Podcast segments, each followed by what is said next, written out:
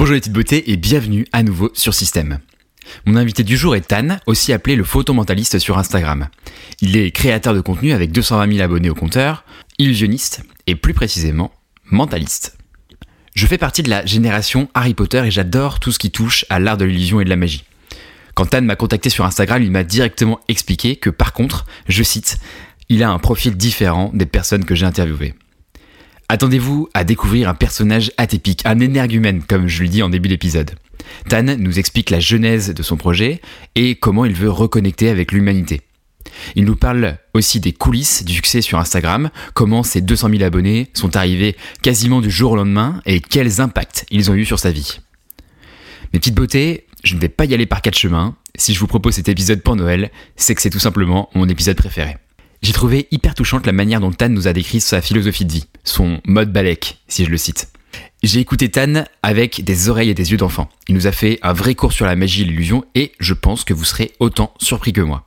Enfin, vous allez le voir au cours de l'épisode, je fais énormément de parallèles avec le business. En effet, l'art de l'illusion retourne en fait de psychologie humaine et est donc par définition très lié. On a par exemple parlé du biais de supposition qui est la bête noire des commerciaux. Mais à présent, mesdames et messieurs, mes petites beautés, je vous invite à accueillir Tan, le photomentaliste.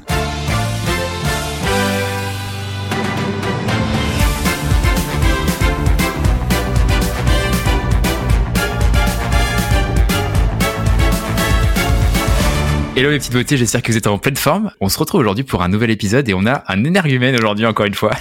Profil un peu atypique, salut Tan. Salut PE, salut, ça va? Est-ce que tu veux que je t'appelle Tan ou le photomentaliste?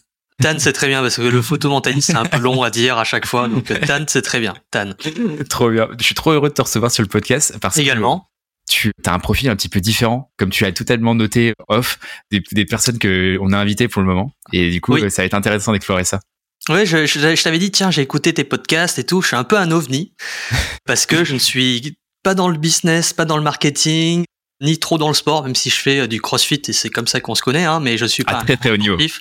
je suis pas un grand sportif. Mais voilà, c'est pour ça que je me suis trouvé un peu ovni. Tiens, bon, on va quand même le faire parce que bon, c'est intéressant à faire comme exercice. Et puis, non, voilà, c'est Ça va être cool, t'inquiète. Et moi, je te mets dans la catégorie des high performers et on va voir pourquoi, t'inquiète. Pas de problème. Trop cool. Vas-y, juste pour les auditeurs, je sais pas si tout le monde a le contexte, même si tu as, tu es maintenant une légende de- d'Instagram. Je te, je te propose peut-être de, de revenir un petit peu sur euh, qu'est-ce qui s'est passé dernièrement sur Instagram, parce que je crois que t'as as un peu explosé les, Ouais. les stats, donc euh, On, on va résumer ça, ouais. Donc j'ai un projet que je fais sur Instagram qui s'appelle, euh, enfin j'ai un nom de code qui s'appelle le photomentaliste. C'est un jeu de mots entre photographe et mentaliste.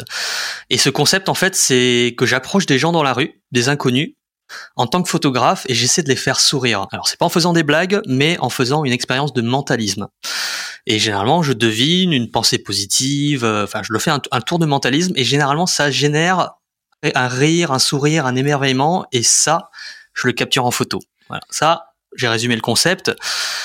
Donc j'ai commencé en avril, donc euh, d'avril jusqu'à septembre, je tournais, j'ai gagné peut-être 1000 abonnés, j'étais super content, je fais oh, 1000 abonnés Ouais. et tout. Et en septembre, je ne sais pas ce qui s'est passé, ça a explosé. L'algorithme Instagram a commencé à partager à plus de gens et donc là on est le 24 novembre, fin novembre, eh bien là je suis euh, aujourd'hui même à 200 000 abonnés. c'est incroyable. Voilà. Donc ça, c'est le résumé du, de l'explosion. Et ça m'a ouvert forcément beaucoup de portes. Il y a eu des centaines de gens qui m'ont appelé, enfin qui m'ont écrit Incroyable. pour me remercier parce que c'est un projet humain. C'est un Ouais. projet qui touche beaucoup les gens. C'est ce qui fait que je pense, enfin c'est ce qui fait que ça marche, je pense. Sûr. Du coup, il y a plein d'entreprises qui me demandent de, de vivre, de faire vivre l'expérience à leurs clients, à leur entreprise. J'ai des plateaux, enfin j'ai de la télévision qui m'ont appelé. Enfin bref, ça m'a ouvert plein de portes. Je m'y attendais pas parce que c'était un projet que j'ai fait quelque part sur mon temps libre. Ouais. C'est un projet que je fais pour m'aérer l'esprit et pour euh, rencontrer des gens parce que mon métier, j'ai un autre métier. Ouais. Je travaille dans l'audiovisuel, dans le cinéma, pour résumer Ok, les choses. Je travaille notamment dans la publicité en tant que monteur. Et du coup, bah moi, je passe mes journées à être devant un ordi dans une salle, tout seul. Et j'avais besoin de cette rencontre avec les gens. Et ce projet, il est né entre autres euh, à cause de ça. Et c'est ouf. Et genre, c'est marrant parce que là, déjà, on peut faire plein de liens entre ce que tu fais en termes d'expérience professionnelle et évidemment ce que tu fais sur ton temps libre. Moi, la question que j'ai envie de te poser, c'est euh, est-ce que tu avais prévu que ça allait euh, buzzer comme ça ou ou c'est un peu inattendu? Hmm, Je n'avais pas forcément prévu ça. Euh, alors à chaque fois que on c'est pas le premier projet que je fais comme je suis un peu on va dire artiste j'ai toujours fait une série de tiens de vidéos avec des top modèles vidéos un peu court métrage des vidéos enfin j'ai fait plein de projets vidéo. Alors c'est que des projets vidéo parce que c'est un peu ma passion.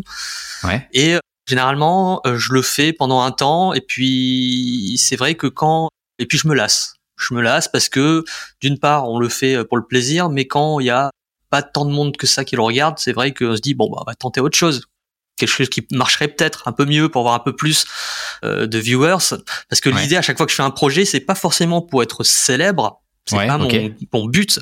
Mon but c'est de faire quelque chose qui soit vu par le plus grand nombre on va dire c'est plus dans ce sens là c'est-à-dire, bah, si on fait quelque chose, si on fait quelque chose qui est vu par plein de monde, bah, c'est c'est plus gratifiant que de mhm. faire un projet où on se casse la tête euh, parce que c'est de l'énergie, euh, c'est du temps, qui est vu par 300 personnes. C'est vrai que c'est un frustrant à un moment. Ouais, c'est clair. Et, et j'ai fait un projet dans ce sens-là il y a en 2018, juste à, enfin l'année avant le Covid, où je faisais une vidéo par jour pendant un an. Ouais. La chaîne s'appelait Le Montaliste et l'idée c'était de faire une vidéo par jour pour présenter le monde à moi en fait, c'est-à-dire le monde de l'audiovisuel, du cinéma, du montage et le monde de la magie, du mentalisme, de l'hypnose. Le, le lien entre les deux, c'est que c'est l'illusion. Le cinéma, c'est l'illusion. La magie, le mentalisme, c'est l'illusion. C'est un peu le. J'ai une passion pour l'illusion et je voulais faire une vidéo par jour sur ça. Et pourquoi j'ai fait une vidéo par jour pendant un an C'est parce que un jour, on a pointé une caméra sur moi ouais. et je bégayais. Je savais pas quoi dire. Je, enfin, il y a, c'est c'est con à dire, mais dès qu'il y a une caméra sur toi, bah, tu penses à la caméra, du coup, tu as, le cerveau qui part en, en, cacahuète, et je me suis plus jamais. Et je me suis lancé un défi, du coup, qui était de faire une vidéo par jour, parce que je me suis, je me suis rendu compte en me filmant aussi que j'avais des tocs, des ouais. temps, tu vois, ou enfin, je me rappelle plus d'autres tocs où je faisais, je, je, disais toujours voilà à la fin. Typiquement, mhm. bah ça, il y a pas que moi qui le fais. Il y a beaucoup de gens. C'est pour remplir les trous en fait. Donc on bah fait soit des e, soit des voilà. Moi, je et je me suis rendu. Et du coup, voilà, c'est on a plein de mots euh, bouche trop. voilà. Et ce projet, eh ben, je viens de le dire, tu vois, voilà. Et euh, mais le fait de se filmer tous les jours, une fois, enfin tous les jours, tous les jours pendant un an, on se rend compte de ces tocs et on arrive à, à, les combler en fait, en faisant des silences au lieu de faire des voilà, ce genre de choses. Ouais. C'est difficile de les supprimer, mais effectivement, si tu les remplaces par quelque chose, je trouve que ça va mieux. Pour les auditeurs qui nous écoutent, hyper dur d'être devant une caméra et d'être bah, souvent le pire exercice je trouve dans le, cadre du podcast c'est d'être tout seul devant la caméra et de parler devant le micro. Ça c'est super dur parce que tu sais que tout ce que tu dis au fur et à mesure que tu le dis tu te dis mais pourquoi je dis ça comme ça etc tu vois. Exactement euh, et, et, donc je trouve que et regarder a posteriori ce que tu as recordé ou enregistré du coup c'est aussi un exercice super compliqué. Toi tu as noté les améliorations du coup dans cette chaîne YouTube au fur et à mesure du temps ou pas? Alors j'ai en termes de d'audience absolument pas. Ouais. C'est-à-dire que c'était enfin après je l'ai pas fait pour enfin comme d'habitude, j'espérais avoir plus d'audience, mais je l'ai surtout fait pour moi en termes de défi personnel.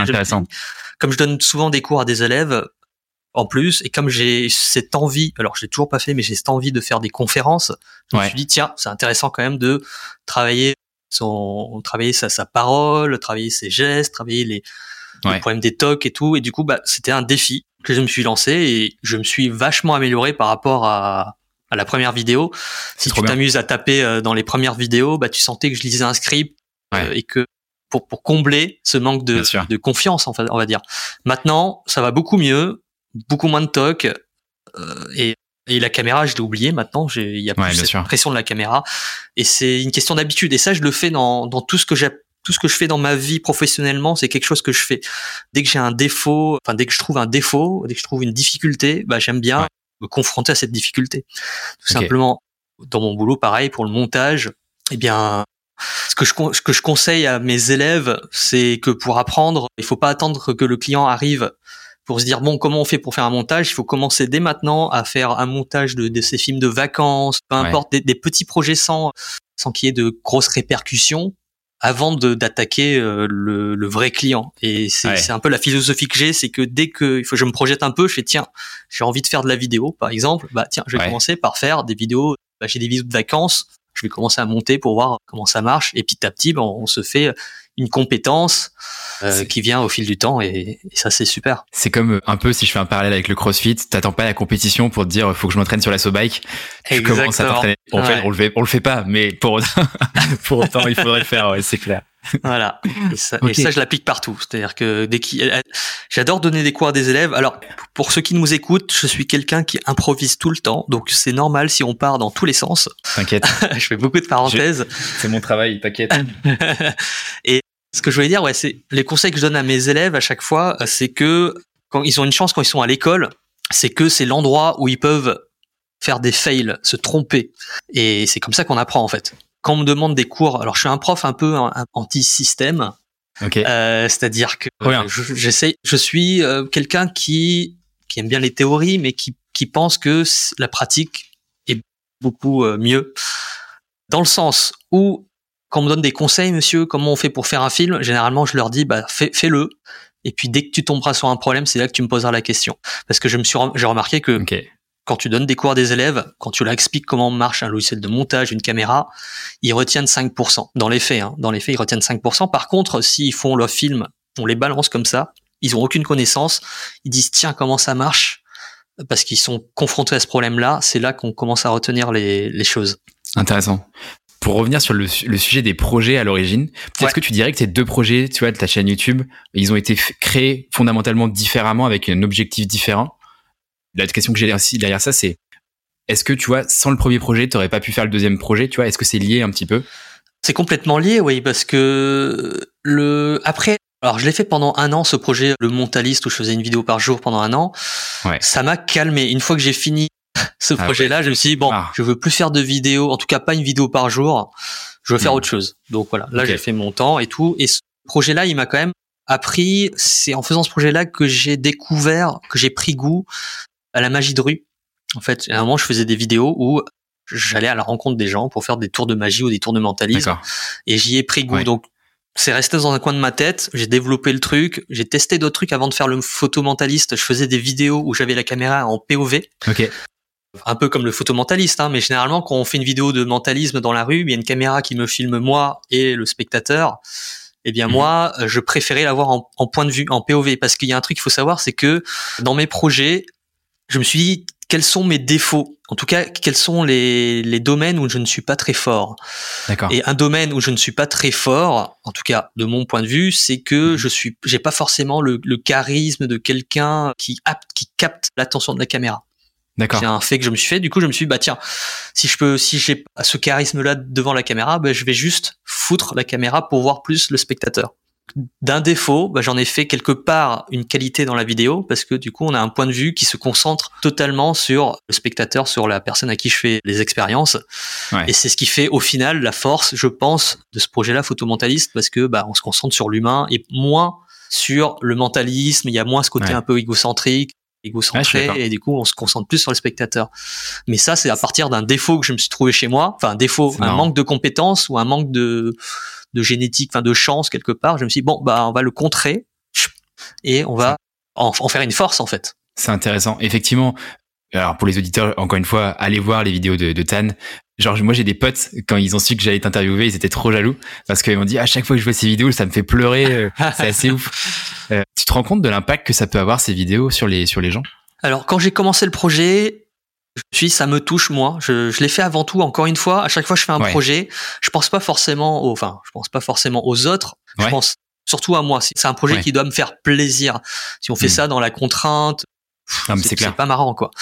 Après, quand ça a explosé, ou même dès le début, il y avait déjà des gens. C'est vrai que j'ai reçu des, des, centaines, voire presque mille, au moins mille messages de gens qui me remercient, qui me disent merci, ça m'a touché, ça m'a redonné foi en l'humanité. Et là, j'ai quand même vu la force que ça avait et, du coup, bah, ça m'a, ça m'a donné des ailes. Personnellement, ça, ça me donne encore plus envie de, de faire ce projet.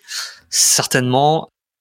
Non, non, ça fait, ça, c'est, ça m'a vraiment touché. Mais je pensais pas que ça allait autant toucher les gens. C'est marrant quand, quand tu dis que ça m'a redonné foi à l'humanité. Je sens le, l'extrémisme des réseaux sociaux dans tout son envergure. Est-ce que t'as, est-ce que t'as quand même des haters, toi, ou pas? Non, alors, c'est vrai que j'ai, il y avait dans ton podcast, tu parlais de, de haters dans, dans tes vidéos. C'est vrai que moi, j'ai la chance. Alors, j'ai fait ce projet aussi dans un but. Je me suis dit, il y a quelque part beaucoup de conneries sur Instagram. Les gens, il y a, ça joue beaucoup sur le physique, ça joue beaucoup sur des, des trucs putaclic, sur des trucs dans la rue, faire des conneries qui, voilà, qui qui sont Pas valeur, divertissants, qui font divertissants. Il, il faut pas se le cacher. Hmm. Moi, je voulais trouver un truc plus humain, en tout cas, moins un plus vrai quelque part c'est chercher quelque chose de vrai Mhm. alors je sais je savais en faisant je savais pas si ça allait marcher ou pas parce que quelque chose de vrai par rapport à un truc euh, un truc beau avec euh, enfin je parle de- soit c'est une belle nana ou un Ouais. truc avec un mec un mec avec du grand charisme un, un humoriste ou des gens qui font des conneries Ouais. je pensais ne pas avoir ma chance en vrai je pensais pas avoir- ne pas avoir ma chance mais force est de constater que je vais appeler ça un défaut d'Instagram où il y a que Mhm. Ouais. du fake du fake du fake bah, le fait que ce soit vrai je pense c'est aussi une, une des forces de ce projet là Carrément. Il y en a pas qui te disent euh, ouais c'est faux, le mentaliste ça n'existe pas. euh, 1% 1% Trop bien. 1%. Alors, c'est vrai qu'il y en a pas mal qui, enfin, il y en a pas mal qui disent, ouais, non, j'y crois pas, C'est vrai. C'est vrai. Ok. Et, et ça, C'est impressionnant en même ça temps. se comprend. Ça se comprend Ouais, parce que clair. sur Internet, il y a du fake aussi. Donc, Ah ouais. en vouloir. Ouais. Il y a beaucoup de marrant. fake. Ouais. Il faut savoir que dans le monde de la magie, je l'ai fait aussi un peu un combat contre l'égocentrisme que des magiciens, des mentalistes. Un Ah ouais, combat un peu peut-être inconscient ou con- enfin inconscient ou conscient. Enfin là, je te le dis. Ok. donc maintenant, c'est conscient. Ouais. Mais il faut savoir que dans le monde de la magie, pas tous, hein, mais beaucoup utilisent des fausses, pas, pas des faux spectateurs, mais des spectateurs où on leur a dit, euh, je te ferai ça et puis tu feras une grosse réaction. euh, Ah ouais. Ça, ça existe, ça, ça Ah, je existe. savais pas. Ok. monde-là. Euh, et non, voilà. Et moi, je voulais un truc vraiment vrai. C'est ça le Mm. truc. C'est ça la différence. Ouais, tu m'étonnes. Moi, perso, genre, t'as pas besoin de me convaincre parce que j'ai été hypnotisé deux fois déjà, même trois fois, je crois. Donc, je suis vraiment une énorme victime et pour, la- pour la, enfin, tu vois, à la base, hyper cartésien, ça n'existe pas, ce n'est pas possible, Alors, machin. Et en fait, Attention. euh, ouais. Waouh. Ouais, euh, moi je t'ai hypnotisé ou pas, je sais plus, non, c'était pas Non, encore, t'étais pas, pas encore, en tout cas. ah, pas encore. Ok. Il y a un truc, c'est intéressant que tu me dises ça parce que généralement quand je quand je dis est-ce que je suis mentaliste et généralement tout de suite après je leur dis est-ce que tu sais ce que c'est que le mentaliste? Et le Ouais. mentalisme et est-ce que tu pourrais me nommer un mentaliste? Si je te demanderais de nommer un mentaliste, tu dirais qui là comme ça? Hum, Fabien Olicard, je pense. Fabien Olicard. Donc c'est pas mal parce que généralement on me sort Mesmer Ah ouais, ok. et Mesmer, c'est pas un mentaliste. Ouais, Mesmer, c'est un hypnotiseur. Et l'hypnose et le mentalisme, ça utilise un peu le même thème qui est le cerveau humain, mais c'est deux arts complètement différents. Ah ouais, L'hypnose, ça joue sur la suggestion, où on arrive à faire croire n'importe quoi à notre cerveau. On, se- voilà, c'est un truc qui est, on va dire quelque part vrai. C'est, c'est l'hypnose, ça Ouais. marche. Hein, Ouais, ouais, sens on l'utilise. Hmm. Le mentalisme, lui, c'est comme le magicien. C'est un cousin du magicien, c'est-à-dire que c'est de l'illusion. Il donne l'illusion de lire dans les pensées. D'accord. Contrairement au- à l'hypnose où l'hypnose peut quelque part être vraie, le mentaliste, lui, c'est quelque part, enfin, c'est un illusionniste. Ok, d'accord. Il fait croire Moi- que.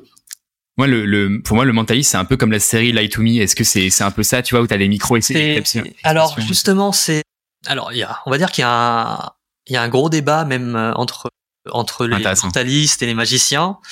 Alors il y en a qui, qui m'ont demandé de pas trop en parler, mais moi je m'en fous. Hmm. Ok. tu, tu as le droit de pas en parler. Hein. C'est, Ah, non, chacun j'ai- garde ses secrets, donc euh, Alors justement, non, mais je vais pas, je vais pas dévoiler les secrets, il y a pas de souci. bien sûr. Mais le magicien, lui, il n'a pas de problème éthique. Parce qu'on sait que quand il fait un tour de magie, on sait que c'est faux. Ok.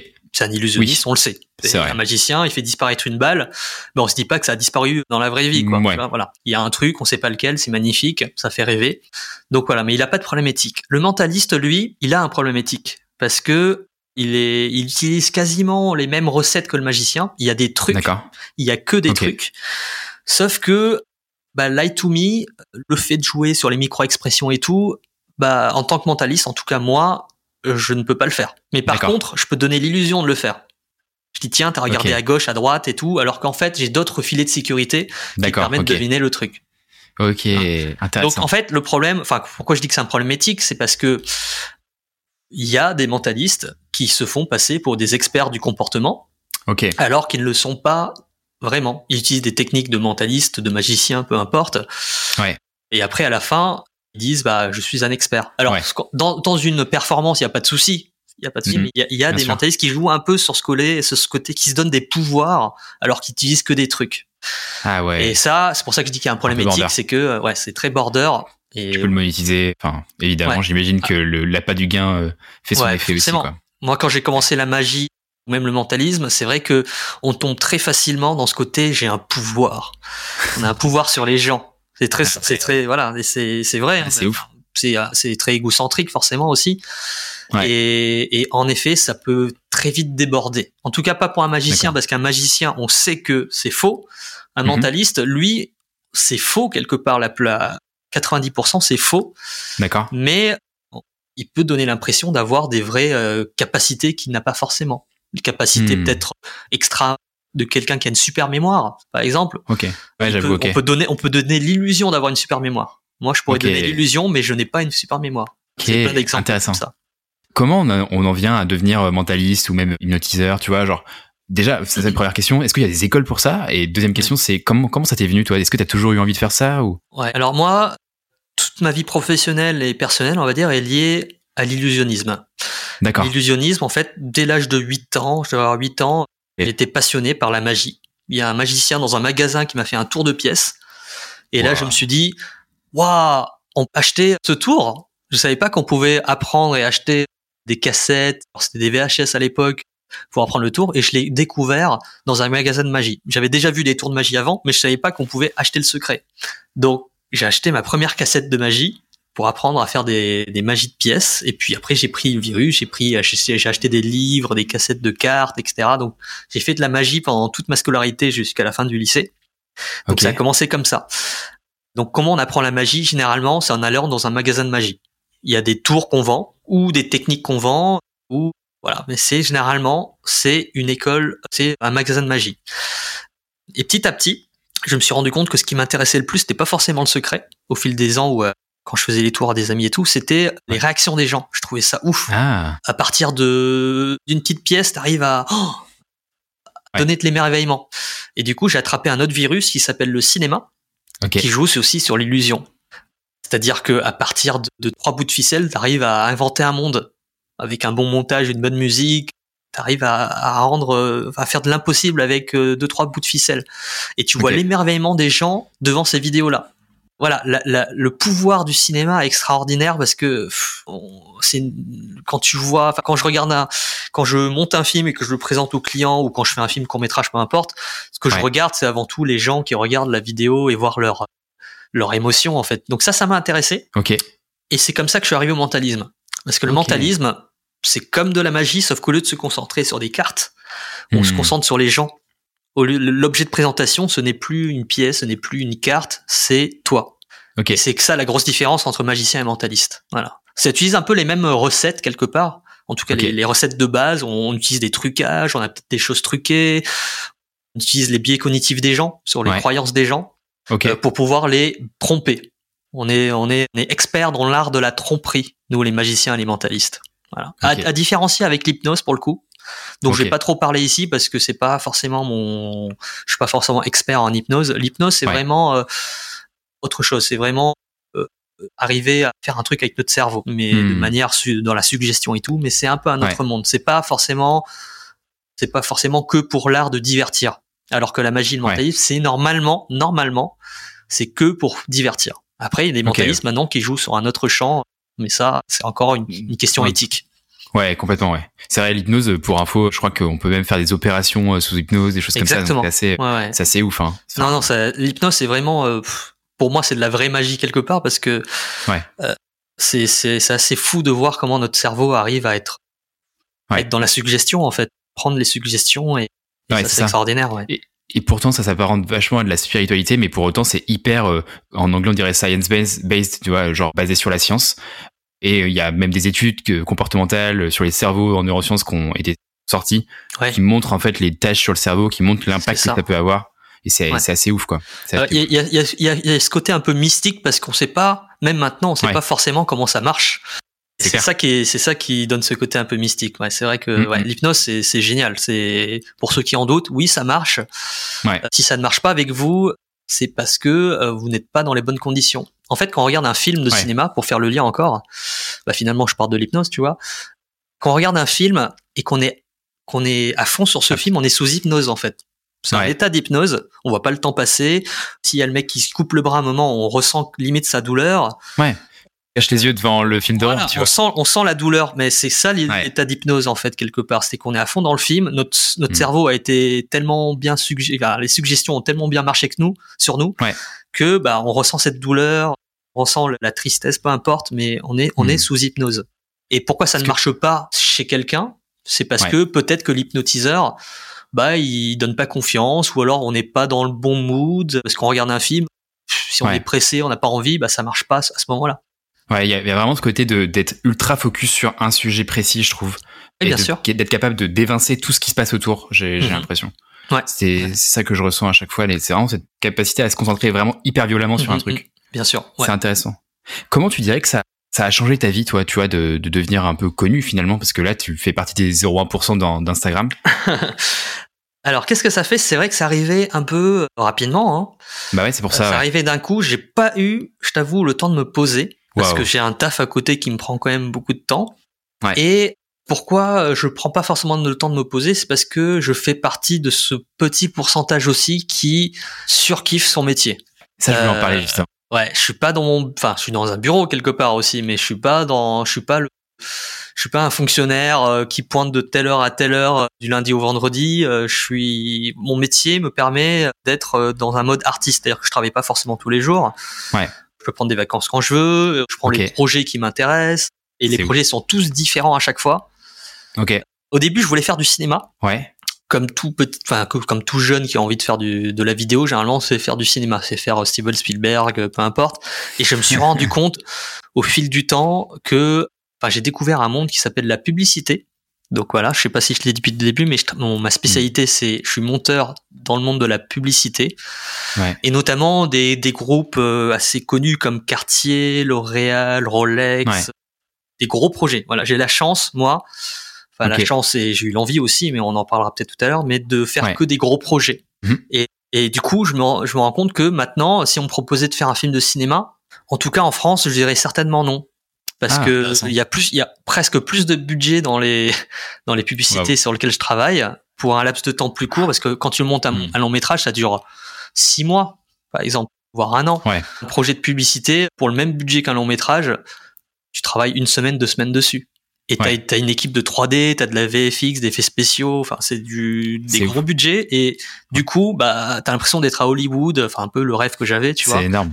Et du coup maintenant c'est un ça me ça me plaît, enfin je, je kiffe quoi, je kiffe et je hmm. kiffe plus faire ça que de faire du cinéma français.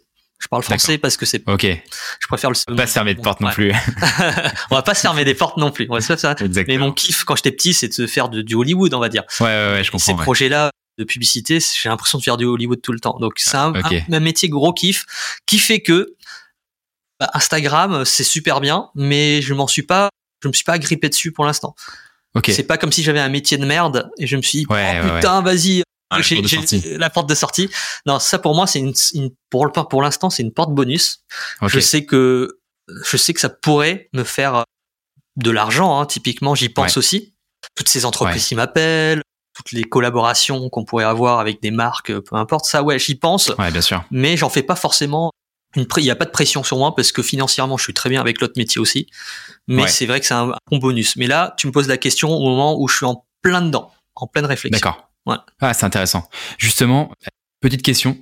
Le fait d'avoir ah, ton propre, enfin ton propre patron du coup, et aussi d'être pouvoir travailler sur différents projets que tu choisis. Est-ce que le, la, la, durée du projet et le fait de choisir tes projets, ça répond aussi à ton enjeu de, de t'ennuyer régulièrement de ce que tu disais au, démarrage du podcast? Ouais, c'est vrai que bah, tu pointes du doigt sur un truc dont je me suis pas forcément rendu compte, mais en effet, c'est vrai que je suis quelqu'un qui se lasse très vite, je pense. Ouais. Donc c'est pour ça que la publicité, bah, c'est super comme projet. Le photomentalisme, tu vois, je me dis peut-être que dans un an, bah, je vais me lasser de le faire. Ouais. Que... C'était du coup ma deuxième question justement. C'est tu vois, est-ce que on pourrait imaginer que si tu fonces dans ce projet-là, à un moment donné, tu t'ennuies ou tu arrives pas, enfin, tu as envie de renouveler peut-être un peu le format ou autre. C'est ouais, c'est c'est pas impossible. Moi, je me laisse porter et si je dois le faire évoluer, je le ferai évoluer. Je suis vraiment sans pression. Je suis souvent, alors je suis quelqu'un qui est souvent dans le présent. Je suis très dans le présent, c'est-à-dire que oui, je me projette un peu, mais je m'en fais pas une pression. Je fais pas euh, tout ce qui est en termes de futur, c'est pas une pression pour moi.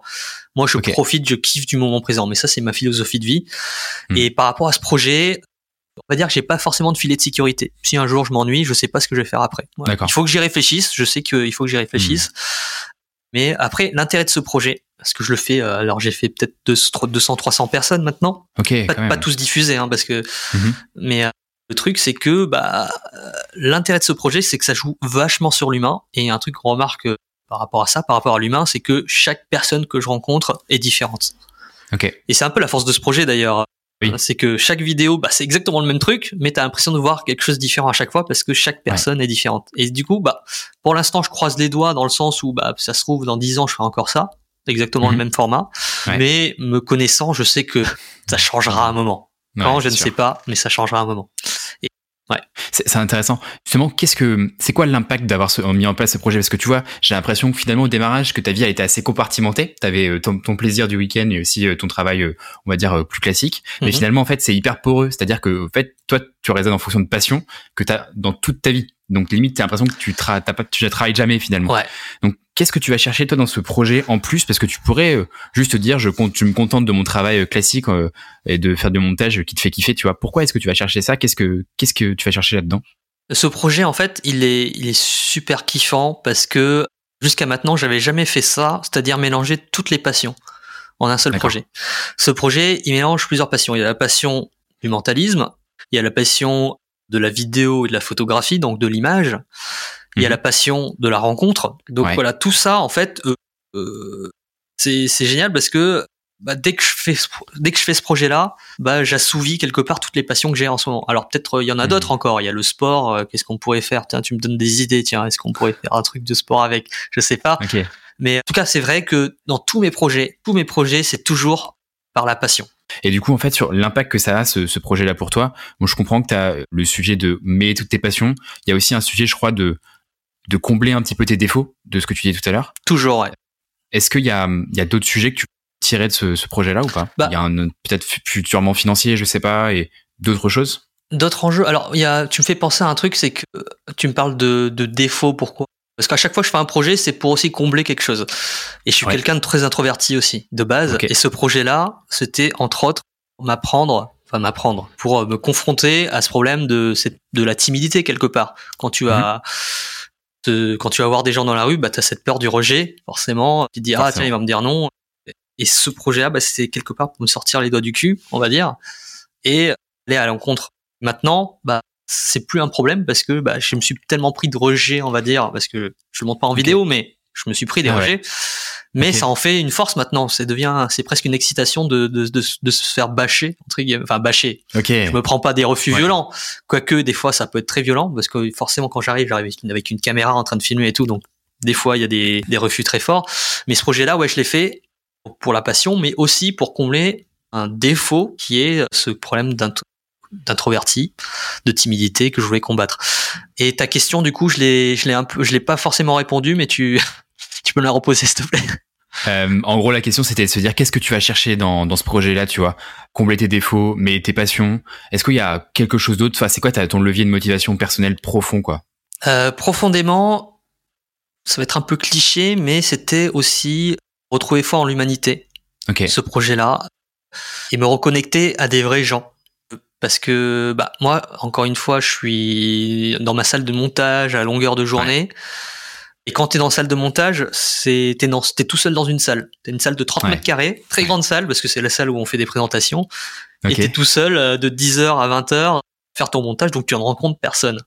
Hmm. Donc c'est vrai que c'était la, la plus grosse motivation pour moi, c'était de sortir et me balader dehors euh, pour aller rencontrer des gens. Donc ce projet-là, encore une fois, c'est un projet que je voulais faire pour qu'il me fasse du bien à moi. Je pensais avant tout à moi, avant de penser aux autres. C'est peut-être un peu, enfin un peu euh, égocentrique, je sais pas comment on pourrait dire ça, mais Je pense pas. mais voilà, c'est et c'est important parce que si t'es content toi, bah c'est là à Ah ouais. partir de là que tu commences à partager euh, du bonheur, euh, enfin, Carrément. voilà, donner du bonus, ouais. Parce que toujours pareil, c'est un peu cliché aussi, mais tu vois, on dit toujours dans les consignes de sécurité d'un avion, d'abord faut te mettre ton masque à toi avant de mettre le masque aux autres. Euh, d'abord, faut prendre soin de soi, quoi. C'est important de prendre soin de ça, je crois. Moi, j'ai Bah, toujours ouais, ouais. de, de se traiter comme Beyoncé, tu vois, genre avoir au moins un moment dans la semaine où tu te fais du bien, quoi, tu vois, où tu kiffes. Ouais, c'est super important. Enfin, si t'es pas heureux avec toi-même ou bien dans tes bottes, eh bien, enfin, moi, je trouve que voilà, c'est ton projet. Enfin, quand tu dois partager des trucs, des émotions à des gens, si toi t'es pas bien dans ta peau, en tout cas pour moi, hein, parce que, enfin, je dis ça,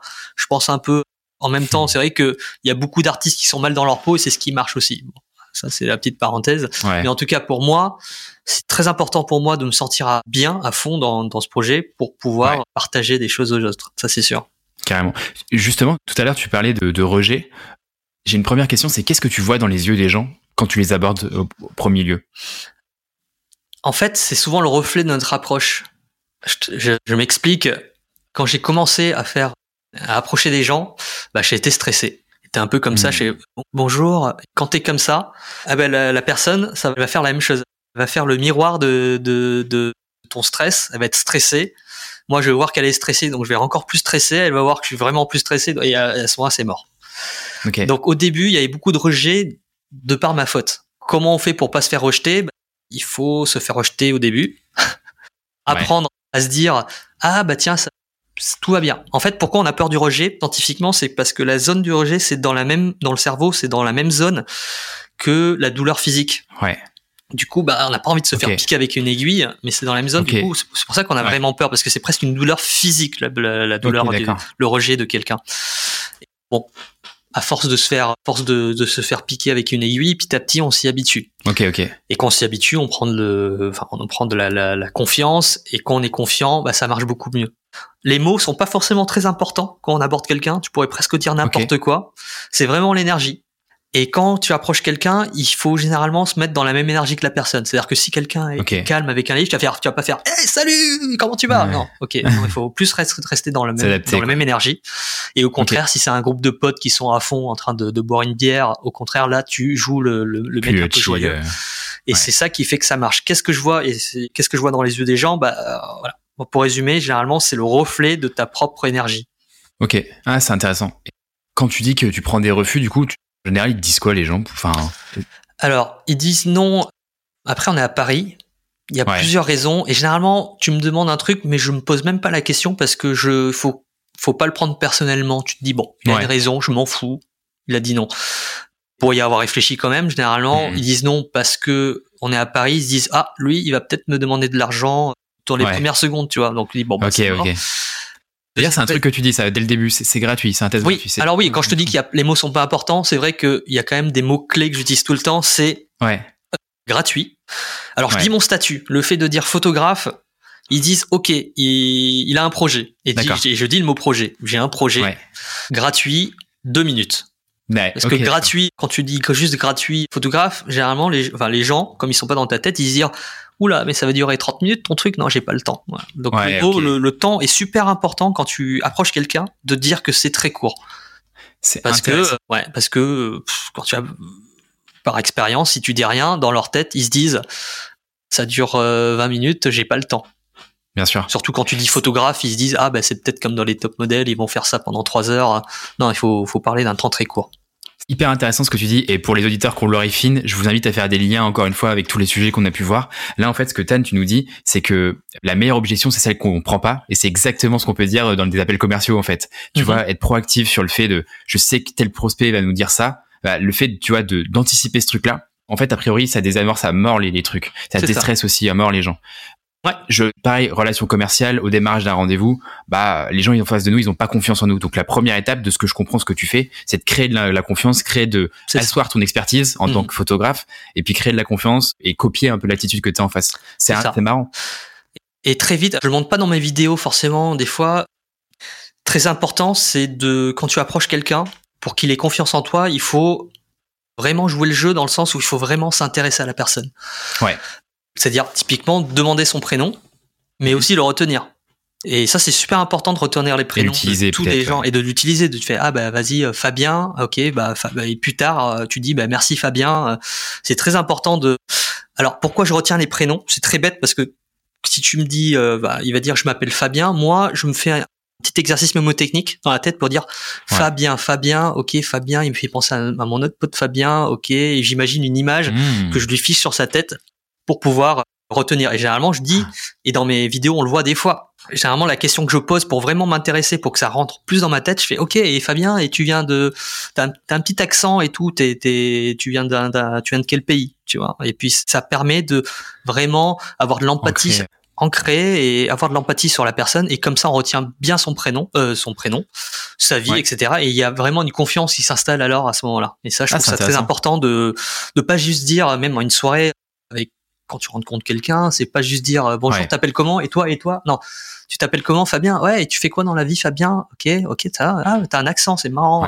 Oh, j'aime bien ton toit. Voilà, de s'intéresser vraiment plus à la personne et généralement, bah, cette personne-là va le ressentir et il y a une confiance qui s'installe, il y a un truc humain qui s'installe et tu, tu, parles de vente et tout. C'est très important la confiance. C'est comme ça que tu arrives à faire, à faire des choses après, ouais c'est un, un, hyper bon tips. Je suis pas du tout physionomiste, et donc c'est merci pour ça. Pour parce que je suis pas physionomiste non plus. C'est marrant, il y a eu plein de situations où j'étais hyper mal à l'aise parce que cette personne-là me connaissait et moi je la connaissais pas du tout et tu vois c'est. Et moi, moi quand ça m'arrive très vite, il faut pas le faire euh, trois minutes après. Il faut le faire dès le début. Je fais, je suis vraiment désolé, je suis pas physionomiste, tu, tu vas m'en vouloir, mais tu t'appelles comment déjà? Ouais. Gros, tu voilà, il faut dès que j'ai une gêne. C'est hyper courageux en vrai. Ouais, ouais. C'est quoi généralement, même dans l'approche de rue, j'hésite pas à le faire. C'est-à-dire que, ou même quand je fais des spectacles, etc. Si s'il y a un truc qui est dans le malaise, si y a un malaise, il y a un truc malaisant, euh, j'hésite pas, j'hésite pas à le dire.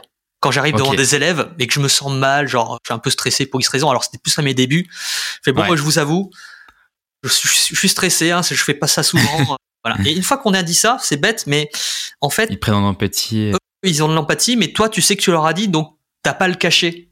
Ouais. C'est vrai. Alors que si tu ne le dis pas, tu te dis putain, ça se trouve, il voit que je suis stressé. Euh, enfin, t'as ta tête qui, qui commence à faire des, des, trucs, dire ah, est-ce que je vais me faire démasquer et tout? Non, tu prêtes, tu hésites pas à le dire. Ça. Et après, c'est la spirale infernale. voilà. Et après, ouais, ouais, après, ça spirale infernale. Comme, comme, voilà, c'est et, et, même quand j'approchais les gens au tout début, je dis oh, c'est la première fois que je fais ça. Excusez-moi, je suis un peu stressé. Mm. C'est vrai que ça désamorce tout de suite au, lieu, au, lieu, de dire bonjour, c'est bonjour, je suis photographe, mais t'es stressé, mais tu le dis pas. Eux ils se disent mais c'est un fou, qu'est-ce qu'il veut? Il, a hmm. les gros yeux là. Ouais, généralement pour désamorcer quelque chose, à chaque fois j'hésite pas, en tout cas quand ça, quand, enfin tant que c'est pas trop personnel ou un truc hmm. bizarre, j'hésite pas à le dire comme ça. C'est une chose en moins à cacher et la personne, bah, il y a une sorte de confiance qui se fait. On joue beaucoup sur l'empathie en faisant ça. Ouais. Ok. Tout à l'heure, tu disais qu'il y avait beaucoup de vidéos que tu diffusais pas qu'est-ce qui fait que tu vas en diffuser ou dans l'inverse pas? Comment tu fais choisir ça? Alors c'est vrai que je suis un peu pubard. Enfin, je, bah, je travaille dans la pub et je, ne diffuse que les vidéos qui sont bien. Et les vidéos qui sont bien, c'est les vidéos où il y a des belles réactions. Généralement, c'est ça. Les refus, je les montre pas. Alors, je me suis, je voulais les montrer à un moment les refus, mais c'est un peu dur.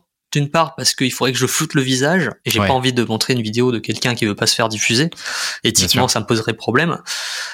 Mais pour l'avoir fait, c'est vrai que par rapport à ma chaîne, ça donne une image négative. Et j'ai eu des messages d'ailleurs, j'avais mis une story un jour d'un refus et puis j'ai eu des dizaines et dizaines de messages non non non c'est trop c'est trop euh, c'est trop euh, dans dans le c'est trop pessimiste, pas trop envie de voir ça. Ah ouais. Et c'est vrai qu'avec avec un peu de réflexion, c'est vrai que ça ça ça pourrait enlever l'essence de cette chaîne qui est sur le, la foi en l'humanité quelque part. Donc, ouais, je suis d'accord. Ouais. pour l'instant, je, je ne diffuse pas de refus. Des fois, je me trompe aussi en mentalisme. J'arrive pas à donner le prénom, j'arrive pas à donner le truc. Et généralement, ça aussi, je le diffuse pas. Ouais. Parce que, bah, je trouve ça moins beau, quoi. Quelque part, mmh, tout simplement. C'est moins intéressant. Ça arrive souvent que tu te trompes? Ça arrive. Quand je le fais dix fois, je peux me tromper une fois. Une fois sur dix, ouais. Donc ça arrive. Ouais. Ok, c'est marrant. Et qu'est-ce qui, qu'est-ce qui fait du coup que tu te trompes? C'est encore une fois ce mauvais setup que au démarrage? Alors, mauvaise réaction des gens?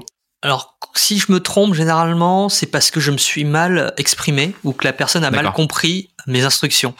Le mentalisme, ça ne marche que si la personne joue nos propres règles du jeu. Ok. Parce qu'encore une fois, un mentaliste, ça brouille les réalités, et pour brouiller les réalités, hmm. bah, il faut que la personne joue le jeu. Voilà. Je te montre, je, te, je te révèle pas un tour de magie, mais imagine, je te montre un paquet de cartes, vas-y, euh, choisis une carte, tu la prends, et puis mhm. après, je te dis, ok, c'est une carte rouge, ouais, c'est une carte rouge, et tu penses, vas-y, compte jusqu'à 10, ok, ta ta ta ta ta, ok, tu penses au 8, c'est ça? Donc 8 mhm. de cœur. Ouais, 8 de cœur. Comment j'ai fait? Alors c'est un truc que personne ne fait en tant que magicien, mais c'est une façon de faire. c'est parce que dans la croyance des gens, un paquet de cartes est fait de 50 que 52 cartes différentes. D'accord. Mais si ça se trouve, j'avais que des 8 de cœur. Ah ouais, ok.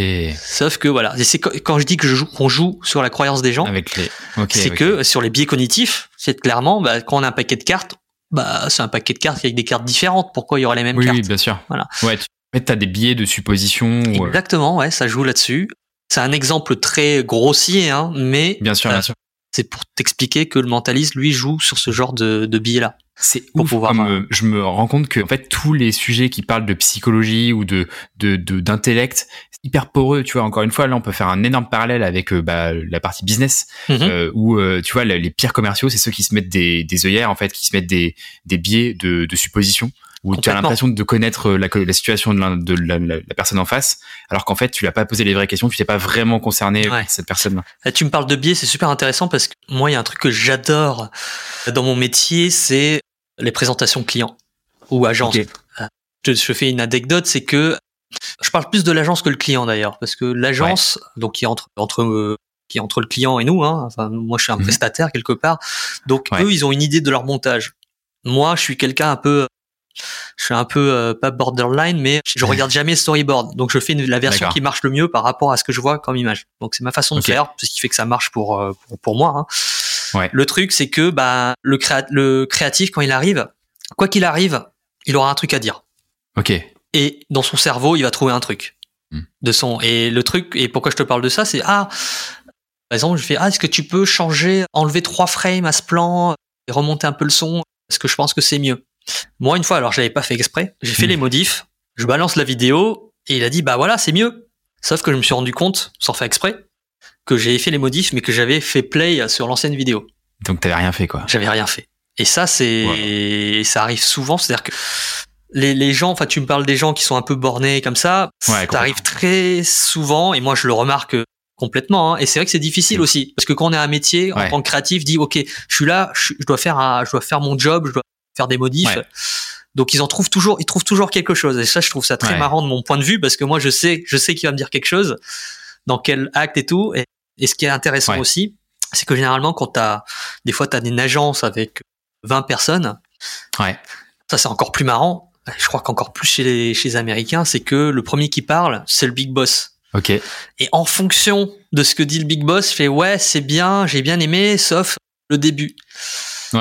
Inconsciemment derrière, ouais. consciemment ou inconsciemment, hein, mais la plupart des fois c'est inconscient, bah ils se ils se font des biais. Ils disent, euh, ils oublient tout le reste. Ils se, ils, font tout pour que ça soit dans la même direction que leur big boss. Ah, et ça, horrible à vivre en tant que monteur. Mais moi, je trouve ça marrant quand même parce que je dis, ah, la psychologie quand même, c'est quand même un truc marrant. J'avais une question pour toi. C'est, j'ai l'impression que tu bosses tout le temps du coup. Comment tu fais pour t'organiser? Parce que là, ça, ça a l'air de déborder quoi. Euh, alors, je bosse beaucoup, mais encore une fois, je le bosse au jour le jour. Donc, euh, je suis pas quelqu'un qui est organisé. Clairement, c'est un pour moi, c'est quelque part un défaut, mais pourquoi j'accepte ce défaut? Parce que j'ai l'impression d'être libre en faisant ça. Ouais. Et encore une fois, je vis au jour le jour, c'est-à-dire que c'est le lendemain, enfin c'est le soir même que je dis ah ben demain j'ai ça, ah, ok très bien. voilà. Alors peut-être que je vais améliorer ça dans le futur, je sais pas, mais moi le fait de pas être organisé, c'est ça me permet d'être libre. Et j'ai la liberté, c'est un leitmotiv de ma vie. C'est dans tout ce que tu fais, si t'es pas libre, tu dis non. D'accord. Et ça, c'est super important. Autre chose, voilà, je fais encore une parenthèse. Je te dis ça maintenant, je peux changer d'avis demain parce que je suis, j'ai un autre leitmotiv dans la vie, c'est par rapport aux croyances, c'est ne sois pas mhm. borné sur une croyance. Ok. Que ce soit politique, que ce soit n'importe quoi. Je me mhm. dis que j'ai des défauts, que j'ai des biais cognitifs et que je, je dis j'ai, enfin, que j'ai des défauts. Et ça, ça m'a aussi enlevé une épine du pied parce que j'hésite pas. C'est très bête, mais quand tu te dis ça, bah, t'écoutes plus l'autre aussi. Et ça peut être des bons conseils ou des mauvais conseils, mais tu écoutes l'autre à 100% au lieu de se dire, bah, tu penses avoir des, des connaissances, mais en fait, non, tu y as certainement peut-être des biais cognitifs partout. Et ça, si tu as ça en tête, c'est génial parce que bah, tu es, plus impliqué dans tout ce que tu fais. Et moi, je fais partie des gens, je parle de l'agence qui a des mhm. biais cognitifs, enfin qui ont leur, leur croyance à eux, mais je pourrais parler aussi du réel qui a son propre biais aussi. Et moi, bah, comme je, je prends du recul, c'est intéressant parce que bah, j'arrive à voir les deux qui ont qui sont tous bornés au final et tu joues avec les deux. Moi ça m'amuse de jouer avec les deux. Je suis quelqu'un qui est jamais stressé dans, dans le boulot parce que parce que je, je sais que c'est que des gens bornés et que avec un peu de, de, psychologie fine ça, ça va marcher quoi. Tout le monde tombe sur ses pattes à la fin. T'es pas aussi, je pense que t'es pas stressé parce que t'es aussi excellent dans ton travail et du coup tu peux te permettre en fait comme t'as confiance en tes compétences bah, de pas stresser parce que tu sais que tu vas faire un truc qualitatif. Aussi, en tout cas, par rapport à mon métier de monteur, euh, c'est vrai que que je suis très à l'aise. Après, je ne suis pas stressé aussi parce que une philosophie que j'ai, c'est le la philosophie du balèque. je crois que j'ai lu un livre il y a pas longtemps qui s'appelle L'art de s'en foutre royalement ou je sais plus quoi. L'art de s'en battre les couilles. Je crois que c'est un truc, c'est un livre que, qui est très intéressant, qui est de dire, bah voilà, il y a, il y a pire. Il y a, il y a tout est, on, enfin, on est déjà bien d'être en France par rapport à notre pays, tu vois. Enfin, il y a, en se disant ça, bah, il y a rien qui est catastrophique. C'est pour ça que c'est encore une fois, c'est important de penser au présent. Bah, tu respires, t'es pas blessé, tu t'arrives à marcher, tu manges bien. Et on j'ai toujours ça en arrière de ma tête. Donc, au boulot, euh, s'il y a une catastrophe, bah moi ça me fait marrer parce qu'il y a de l'action, c'est cool. Vois le bon côté des choses, quoi. Donc euh, c'est pour ça que je suis pas stressé. Après, je, je suis pas stressé au boulot, mais je suis quelqu'un qui peut stresser. Typiquement, j'étais à la télévision euh, pour France Télé. Ouais. Et là, j'étais stressé. J'étais stressé parce que c'était la première fois que j'étais confronté à ça. Ok. Et du coup, bah, tu penses encore une fois à plein de trucs et tout. Et là, j'étais bah, stressé. Bien sûr, ouais. je, ça doit être hyper impressionnant, ouais. C'était impressionnant et ouais, c'est impressionnant. Ouais, c'était impressionnant d'être à la télé parce que tout simplement parce que c'était la première fois. Ça m'a donné envie la télé parce que j'ai ça s'est bien passé, mais il y a une partie où j'étais pas très content, où je stressais un peu trop. Ok. Et ça, encore une fois, je me suis dit tiens, bah il faut que je faut que je fasse un truc. Il faut que je fasse un truc euh, sur quand je parle à quelqu'un en live ou en podcast. Et c'est pour Okay. ça que en ce moment, je suis en train de dire oui à tous les podcasts. C'est pour ça que je t'ai contacté aussi. Je fais vas-y, on fait un podcast ensemble comme ça. Moi, euh, ouais. je me confronte euh, à peut-être des, des, des trucs euh, dont j'aurais pas pensé pour me confronter Hmm. à ça, pour me préparer mieux à l'avenir, tu vois. Donc euh, là, je fais un podcast avec toi.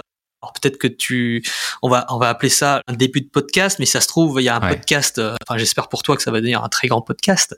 Et Évidemment. s'il y a un évidemment. podcast, genre, euh, je pense de France Inter, un truc euh, avec des millions d'auditeurs, je serai prêt.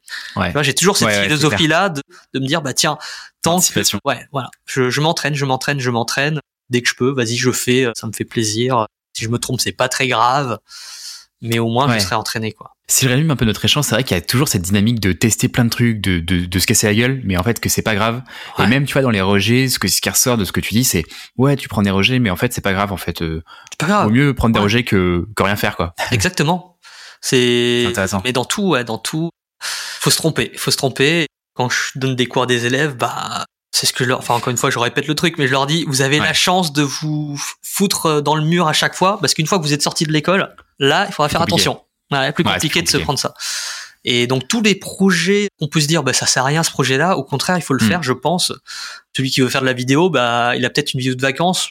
Bah, j'ai pas envie de la monter, bah monte-le comme ça. Tu seras prêt quand tu auras un client, tu sauras déjà quelques quelques trucs parce que tu t'es entraîné à le faire. Et ça, Ouais. je trouve ça très important de prendre des petits trucs qui servent à rien entre guillemets, de le faire. Et puis Hmm. voilà, on sera plus prêt après. C'est intéressant, tu vois, ce podcast, c'est exactement cette dynamique-là, tu vois, je me dis, bah, je lance, ça va m'apporter des, des compétences, tu vois, d'expression, d'organisation de mes idées, etc. Toi, enfin, il y a plein de gens, tu vois, qu'on peut rencontrer qui disent, je vais lancer une boîte, euh, j'ai envie de lancer un truc, etc. Toi, tu lances les trucs, tu vois, cette énergie pour euh, créer. Mhm. Qu'est-ce qui fait, à ton avis, qu'est-ce qui a fait le déclic, tu vois, sur euh, le fait que tu es OK avec le fait de lancer des trucs et que tu, tu passes à l'action? Est-ce qu'il y a un truc en particulier? Alors je réfléchis. Pourquoi, par exemple, pourquoi j'ai lancé le projet photomentaliste Bah après le projet photomentaliste. Comment t'arrives à passer à l'action, en fait? C'est ça Ouais. la question Bah, c'est un peu, il faut y aller un moment. Parce que le photovoltaïsme, mine- de rien, le, le projet photovoltaïque, je l'ai depuis, l'idée depuis un an. Quand même. Ok, Mine de rien, c'était il y a un an. pas mal. Et c'est vrai qu'à un moment, il faut se lancer. Parce qu'en fait, à chaque fois que tu te dis, OK, je vais le faire, mais euh, si ça se trouve, en fait, tu réfléchis tout le temps comment tu pourrais améliorer, améliorer le truc. Ouais. Et en fait, en voulant perfectionner la chose avant de le faire, bah en fait, tu le fais Mhm. jamais parce que tu as toujours envie Bah de ouais. perfectionner le truc. Et en fait, le projet photomentaliste, tu verras d'ailleurs, enfin, quand je l'ai commencé, il a évolué parce que j'avais Ouais. commencé à faire les vidéos. Les premières vidéos que j'avais faites, l'idée c'était que je disais, tu vas sourire seulement si j'ai juste et tu vas rester neutre si j'ai faux. Ça a commencé comme ça mes premières vidéos. Et puis petit à petit, en le faisant, c'est en le faisant en fait que je me suis rendu compte, ah tiens, en fait ça sert à rien cette partie du sourire seulement si j'ai vrai, ils vont sourire naturellement si je devine leur truc. Mais ça c'est en le faisant que je me suis rendu compte du truc. Et ça c'est pareil dans le monde du de la vidéo et du spectacle en, en termes de en tant que mentaliste par exemple, il y a des tours que je fais euh, 36 millions de fois euh, dans ma chambre, il y a des techniques, Ouais. des gestes et tout. Je fais ah ça a Mhm. marché et tout et quand tu vas voir les gens dans la vraie vie, bah là tu te prends un gros bâche dans la gueule parce que t'avais pas prévu un truc, une phrase, une réaction et là t'es déstabilisé. Donc en fait la meilleure technique c'est que dès que tu travailles un truc, mentalisme ou en n'importe quoi, bah tu testes Ouais. tout de suite. Parce qu'en fait, la meilleure leçon, c'est pas dans ta chambre, mais c'est en, en te confrontant à la vraie vie, en fait, au vrai client et tout. Alors, l'intérêt de la magie de rue, c'est vrai que par rapport à un client qui pourrait être une prestation, l'intérêt de la rue, c'est que si tu te trompes, bah c'est pas grave, tu verras la personne, euh, elle se l'oubliera et toi tu verras jamais la personne. Cette personne c'est pas un client. Hmm. Et ça c'est super intéressant. Tous mes magiciens, là je suis en train de convertir plein de potes magiciens mentalistes. Dès qu'ils ont énorme. envie de tester un truc, on va dans la rue, on va choper des gens, on teste et on demande leur avis. Comme ça, Ok. enfin on demande leur avis. Il y a peut-être des gens qui vont réagir d'une manière dont on n'avait pas prévu, Ouais. qu'on n'avait pas prévu. Et ça c'est super intéressant parce qu'il vaut mieux que ça arrive Bah ouais. dans la rue avec des gens qui n'ont rien payé, qui n'ont pas payé et tout, que de se taper la honte entre guillemets avec des vrais clients. Donc- ouais, c'est clair. La magie de la rue, c'est magnifique. Je sais pas comment on pourrait le, le retranscrire pour de, de, de la vente ou du marketing, mais la rue, c'est un, monde extraordinaire en fait d'aller à la rencontre des gens. C'est très cool dans, dans ce que tu dis. Il y a plein de choses qui m'intéressent. Il y a une première chose qui est de dire, euh, il faut tester, avoir une boucle de feedback la plus rapide Ouais, possible le et pas euh, faire un truc euh, de, se monter la tête, se monter le bourrichon en mode c'est un truc exceptionnel. Ouais. Faut direct, euh, tu vois, déstresser et tester. En fait, Pas voilà, il faut que ce soit un projet évolutif. Faut pas que ce soit Ouais. un projet écrit de A à Z, on le lance et tout. Faut que ce soit un projet Faut avoir le- évolutif. Ton minimum viable product, quoi. Ouais. Tu vois, avoir un truc euh, qui est efficace, qui est censé fonctionner, Mhm. mais que tu vas, tu vas le tester pour être le plus, enfin, le mieux possible. Et d'ailleurs, si je fais un petit parallèle, les meilleures boîtes qui se lancent, c'est pas les boîtes euh, qui ont été créées dans leur chambre sans avoir aucun feedback. C'est quelqu'un qui teste le marché le plus rapidement possible. Mhm. Tu vois, si tu lances une boîte de RH, bah, faut parler avec des RH, quoi. Concrètement, euh, c'est eux qui savent si ça va leur apporter de la valeur. Et le deuxième truc que je trouve, c'est que tu es vachement conscient et vraiment intentionnel dans la pratique. C'est-à-dire que, tu vois, tu pourrais faire ton, ton tour en pilote automatique, le reproduire, reproduire, reproduire, même Mm. auprès des gens, Mm. et ne jamais itérer, ne jamais changer les, les petits, les petits paramètres. Alors que toi, en fait, ce que je comprends, c'est que tu es tellement euh, dans le moment présent, justement, que tu arrives, en fait, à changer quelques petites choses, quelques petits paramètres, et tu vois, le modifier pour que ça soit vraiment de mieux en mieux, en fait, C'est ça, c'est ça, c'est évolutif. Et, et c'est beaucoup mieux cool. que. Mais ça, c'est un truc qui est assez récent hein, dans ma façon de penser, c'est que avant, bah, je préparais, le, le, je donnais des petits détails sur le tour et tout. Bah en fait non, lance-toi et tu Hmm. découvriras euh, en live en fait. Et c'est, enfin, je dis ça, mais c'est comme les à l'école en fait. Euh, Ouais. Quand j'étais à l'école, j'ai j'ai appris des trucs, mais là où j'ai vraiment le plus appris de trucs, c'est en faisant mon stage en fait. Trop marrant. Euh, donc à- aux petits jeunes qui nous écoutent, euh, qui ont envie de se lancer dans un truc, Ouais. j'ai pas envie de te dire arrêter l'école, mais aller direct dans des stages, être directement dans, dans le milieu, se confronter à le plein de problèmes. Et c'est là que on peut faire un, les stages alternés, c'est génial parce que en Ouais. faisant les, les stages, tu te rends compte des problématiques et là tu vas peut-être poser la question à ton prof. Putain, il m'est arrivé Ouais. ça comme problème. Comment on, voilà.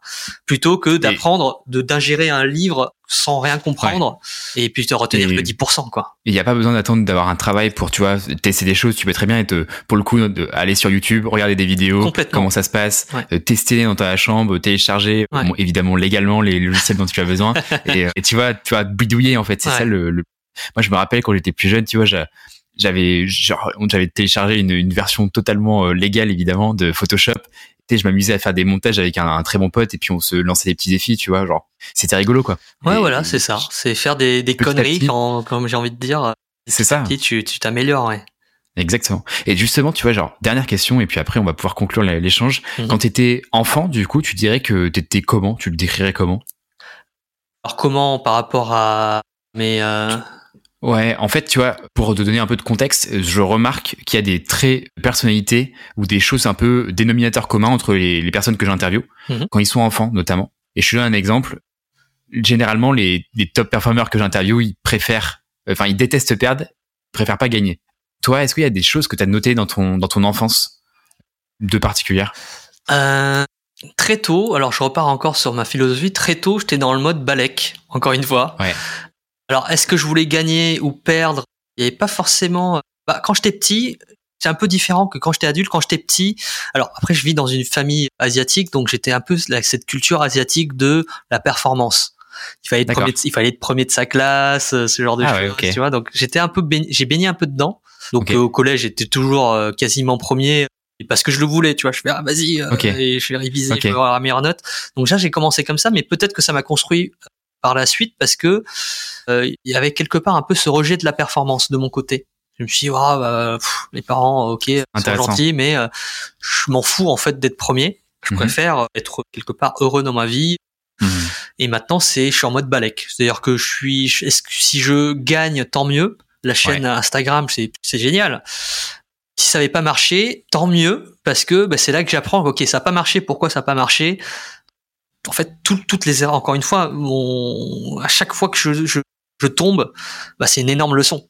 Je pense un peu à Sangoku, euh, c'est en, en se faisant euh, tataner la gueule euh, qu'il devient plus fort, quoi. Et c'est un peu cette philosophie-là. Donc, en fait, quoi qu'il arrive, que ça se passe bien ou que ça se passe mal, je suis en pleine forme quelque part. C'est génial. C'est un peu le et limite si ça se passe toujours trop bien. Euh, et c'est pour ça que je donne des cours à des élèves que j'adore donner mhm. des cours parce que ça me permet de faire une rétrospective pour voir ce que je ne connais pas. J'adore les questions que je ne sais pas répondre. Les questions qui me mettent sur un mur, bah ça me fait réfléchir et la prochaine fois je ferai mieux. Donc quand j'étais jeune, voilà, toujours un peu dans la performance, mais de ma culture asiatique et l'enfance, peut-être que ça fait quelque chose sur ma, ma vie d'adulte. Trop stylé. C'est trop cool. Merci. Euh, si on devait synthétiser l'épisode, tu dirais quoi, toi? Synthétiser l'épisode, euh, bah, cassez-vous la gueule.